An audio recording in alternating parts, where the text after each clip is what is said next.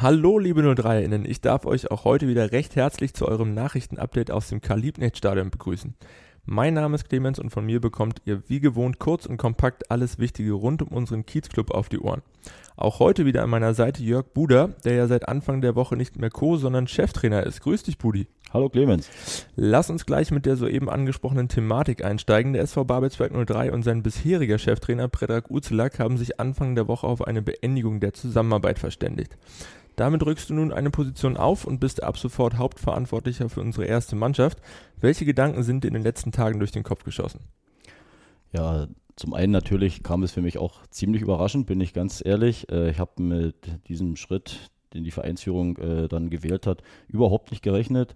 Ich war genauso überrascht wie wahrscheinlich viele andere auch. Und ja, nachdem ich dann mal eine Nacht drüber geschlafen hatte, als man mit mir diese Thematik besprochen hat, ja, freue ich mich seitdem unheimlich auf die Aufgabe. Äh, bin hochmotiviert und werde natürlich alles reinhauen und alles geben, so wie ich es eigentlich schon als Co-Trainer gemacht habe, jetzt natürlich nur in einer etwas veränderten Position, aber im Grunde im Großen und Ganzen hat sich da nicht wirklich viel was verändert an meiner Herangehensweise. An deiner Herangehensweise nicht, aber vielleicht so ganz grundsätzlich für dich und für die Mannschaft. Was verändert sich denn so im täglichen Ablauf mit der neuen Position für dich und für die Mannschaft? Naja gut, zum einen verändert sich natürlich mein Standing in der Mannschaft. Als Co-Trainer ist man ja eher so ein Bindeglied zwischen Trainer und Mannschaft. Als Cheftrainer hat man natürlich eine etwas andere Position. Äh, nichtsdestotrotz bleibe ich so, wie ich bin. Die Jungs haben mich so kennengelernt. Sie wissen, wie sie mich zu nehmen haben. Ich werde jetzt sicherlich im Training, aber auch im Spiel sicherlich auch mal ein bisschen lauter werden, mal ein bisschen äh, den Jungs ein bisschen mehr erzählen, was eigentlich richtig und was nicht richtig war. Aber im Großen und Ganzen versuche ich so zu bleiben, wie ich bin und versuche natürlich meine Philosophie beziehungsweise die Philosophie, die ich mit meinem Co-Trainer zusammen habe, äh, auf die Mannschaft zu übertragen und dass man das möglichst auch, äh, ich sag mal, von außen erkennen kann. Du sprichst es schon an, jeder Cheftrainer bringt ja auch immer seinen ganz eigenen Stil mit. Wie dürfen wir dich denn am Spielfeldrand und in der Arbeit mit den Jungs in etwa einschätzen? Ja, wie ist mein Stil? Also ich bin sicherlich ein bisschen emotionaler draußen, werde nicht die ganze Zeit auf, der, auf dem Stuhl sitzen und mir das angucken, sondern äh, ich bin immer bei der Sache. Ich versuche den Jungs zu helfen während des Spiels.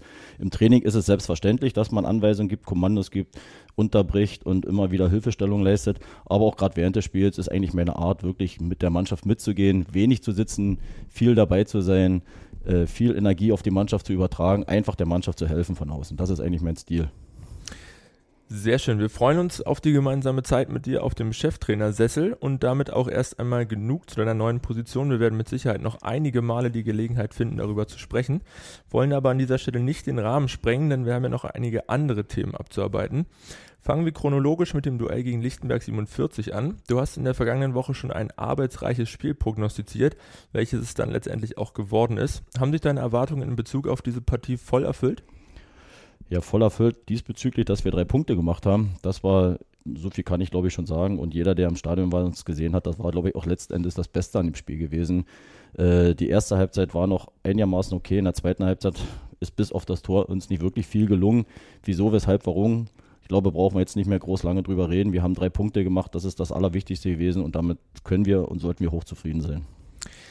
Du hast schon gesagt, äh, auch wenn wir nicht unbedingt wollen, lass uns trotzdem noch mal ein bisschen drüber sprechen. Ähm, so erst in der ersten Halbzeit wollte so keine Mannschaft so richtig aus der Deckung kommen. Äh, du hattest es schon angesprochen, das Beste in der zweiten Halbzeit war das Tor, das Beste in der ersten Halbzeit wahrscheinlich die Chance von Marcel Rausch. War das auch so ein bisschen der Plan, erstmal zu schauen, was die Berliner so leisten können? Ja, dass Lichtenberg sicherlich relativ defensiv spielt, das war ja eigentlich klar. Das Problem war eher, dass uns gegen so eine Mannschaft nicht wirklich viel eingefallen ist, dass wir es nicht geschafft haben, Druck auszuüben, uns Torchancen zu kreieren äh, und den Gegner wirklich auch zu, zu, Fehlern zu zwingen. Wir haben selber zu passiv gespielt, äh, zu viel hintenrum und waren einfach nicht, nicht mutig genug gewesen, gerade auch in der ersten Halbzeit, aber in der zweiten ja noch viel mehr.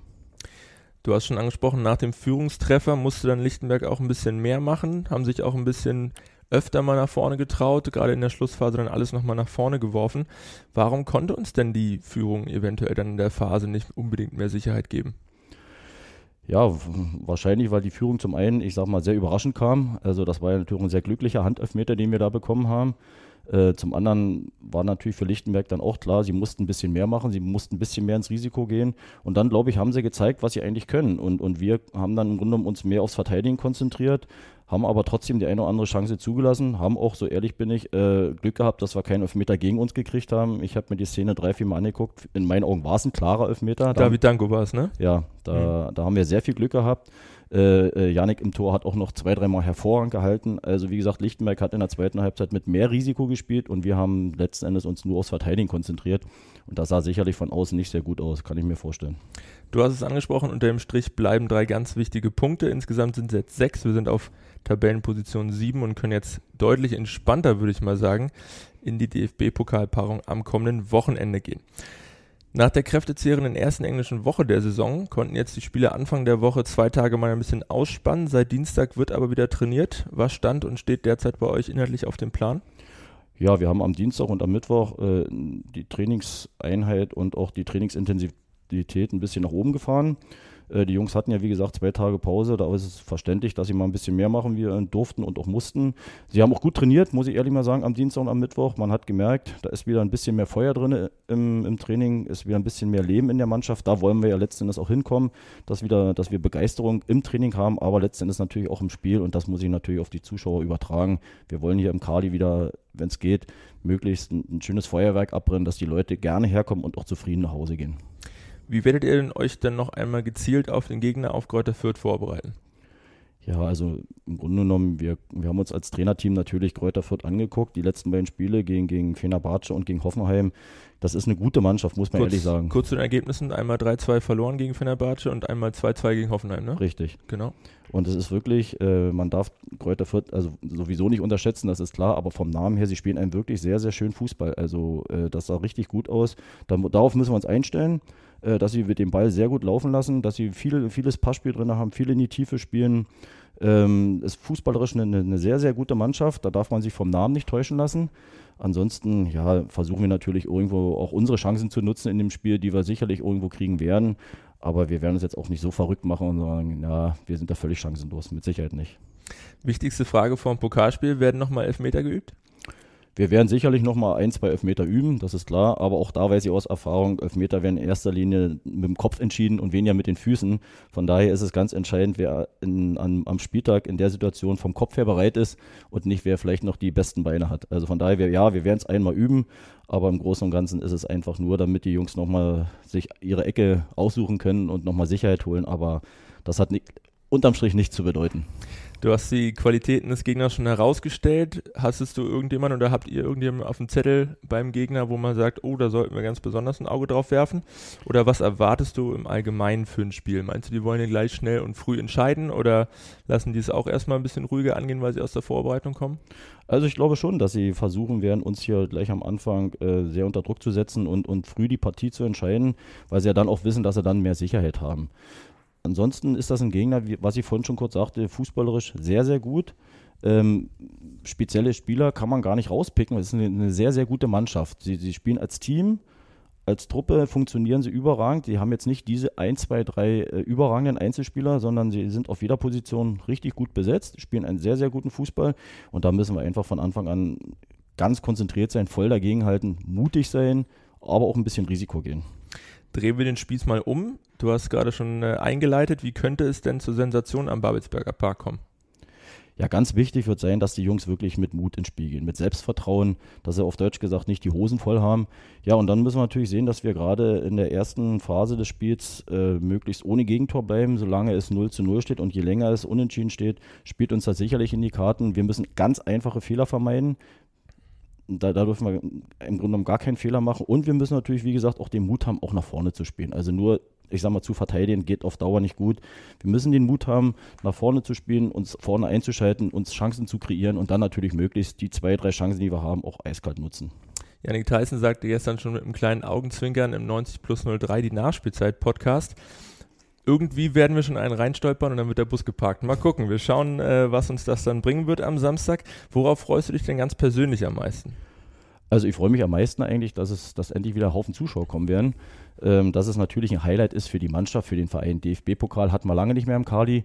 Äh, viele kennen es eigentlich nur aus der Vergangenheit und ich glaube, das sollten wir einfach genießen. Dieses Ambiente, dieses, äh, dieses ganze Drumherum, das hat man eben nicht im normalen Punktspielrhythmus und das ist, glaube ich, was ganz, ganz Besonderes und äh, das erreicht man eigentlich nur, indem man Landespokalsieger wird.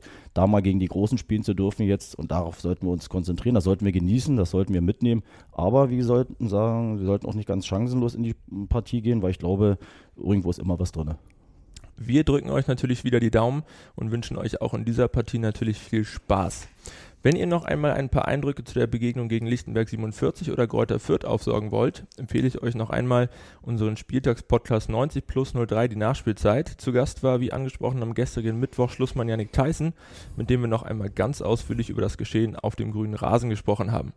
Das Spiel am kommenden Samstag gegen die Spielvereinigung Greuther Fürth wird um 18.30 Uhr im Kali angepfiffen. Zutritt haben dank des genehmigten Corona-Modellprojektes bis zu 3000 ZuschauerInnen. Einige wenige Tickets für diese Partie sind noch im Online- und Fanshop erhältlich. Greift also schnell zu, wenn ihr dabei sein wollt. Alle Besucherinnen möchte ich zudem an dieser Stelle noch einmal an die neuen Hygienevorgaben erinnern. So muss beispielsweise einer der 3G-Nachweise am Eingang vorgelegt werden und im gesamten Stadion ist eine medizinische Mund-Nasen-Bedeckung zu tragen. Alle weiteren Maßgaben haben wir, wie natürlich alle weiteren News der Woche, noch einmal auf der Homepage für euch zusammengetragen. Zur Absicherung der Partie am kommenden Samstag und aller weiteren 03 Heimspiele im Kalibnet-Stadion sucht der SV Babelsberg 03 auch weiterhin helfende Hände. Zu euren Aufgaben würden unter anderem die Überwachung des Einlasses und der Abstandskontrollen in den Fanblöcken so rum gehören. Ist ja nicht nur einer. Wenn euch diese Aufgabe reizt, schreibt uns gerne eine Mail mit einer kurzen Nachricht an office@babelsberg03.de. Bleiben wir gleich beim Thema Heimspiel. Zur Begegnung gegen die BSG Chemie Leipzig in unserem Kali bietet der SV Babelsberg 03 in Zusammenarbeit mit der Geschichtswerkstatt Rotes Nuaves anlässlich des 150. Geburtstages des Stadionnamensgebers Karl-Liebknecht einen geführten Spaziergang entlang der Karl-Liebknecht-Straße an. Die Karl-Liebknecht-Straße steht exemplarisch für die politische und soziale Entwicklung des ehemaligen industriellen Ortes Nuaves, der aufgrund seiner starken Arbeiterbewegung den Namen Rotes Nuaves erhielt. Der rund einstündige Spaziergang startet am Freitag, den 13. August um 17 Uhr am Rathaus Babelsberg. Die Teilnahme ist kostenfrei. Um eine Anmeldung via, via Mail so rum an thoralf.hönze.babelsberg03.de wird gebeten. Zum Abschluss des Kali-Updates haben wir noch einige Nachrichten aus dem Fanshop für euch. Nach dem großen Interesse an den alten Umkleidebänken unserer Kiezkicker aus dem Kali haben wir noch einmal in den Tiefen der Sportanlagen nach neuen Schmuckstücken gesucht und weitere vier Umkleidebänke gefunden. Diese versteigern wir aktuell noch bis zum morgigen Freitag um 15 Uhr auf unserer Homepage. Dort könnt ihr auch jederzeit die aktuellen Gebote einsehen. Außerdem könnt ihr euch ein absolutes Highlight der Heimspiele des SV Babelsberg 03, unser Stadionheft 03, ab sofort auch als Saisonabo nach Hause liefern lassen. Für nur 57 Euro inklusive Versandkosten findet ihr alle Ausgaben der aktuellen Spielzeit kurz nach dem jeweiligen Heimspiel in eurem Briefkasten. Bei Interesse an den Umkleidebänken oder dem Stadionheft lasst uns gerne eine Mail an linda.kollmann.babelsberg03.de zukommen. Das war's mit dem Kali-Update für diese Woche. Wir hoffen, wir konnten euch auch heute wieder ein paar spannende Eindrücke mit auf den Weg geben und ihr schaltet auch in der nächsten Woche wieder ein. Wie immer gilt, wir freuen uns sehr, wenn ihr auch diesen Podcast abonniert und im besten Fall weiterempfehlt. Wir wünschen euch eine angenehme Woche. Bis zum nächsten Mal. Schatz, ich bin neu verliebt. Was? Da drüben. Das ist er. Aber das ist ein Auto. Ja, eben. Mit ihm habe ich alles richtig gemacht. Wunschauto einfach kaufen, verkaufen oder leasen. Bei Autoscout24. Alles richtig gemacht. Schatz, ich bin neu verliebt. Was? Da drüben. Das ist er. Aber das ist ein Auto. Ja, eben. Mit ihm habe ich alles richtig gemacht. Wunschauto einfach kaufen, verkaufen oder leasen. Bei Autoscout24. Alles richtig gemacht. Wie baut man eine harmonische Beziehung zu seinem Hund auf? Puh, gar nicht so leicht. Und deshalb frage ich nach, wie es anderen Hundeeltern gelingt, beziehungsweise wie die daran arbeiten. Bei Iswas Dog reden wir dann drüber. Alle 14 Tage neu mit mir, Malte Asmus und unserer Expertin für eine harmonische Mensch-Hund-Beziehung, Melanie Lippisch. Ist was, Dog? Mit Malte Asmus. Überall, wo es Podcasts gibt.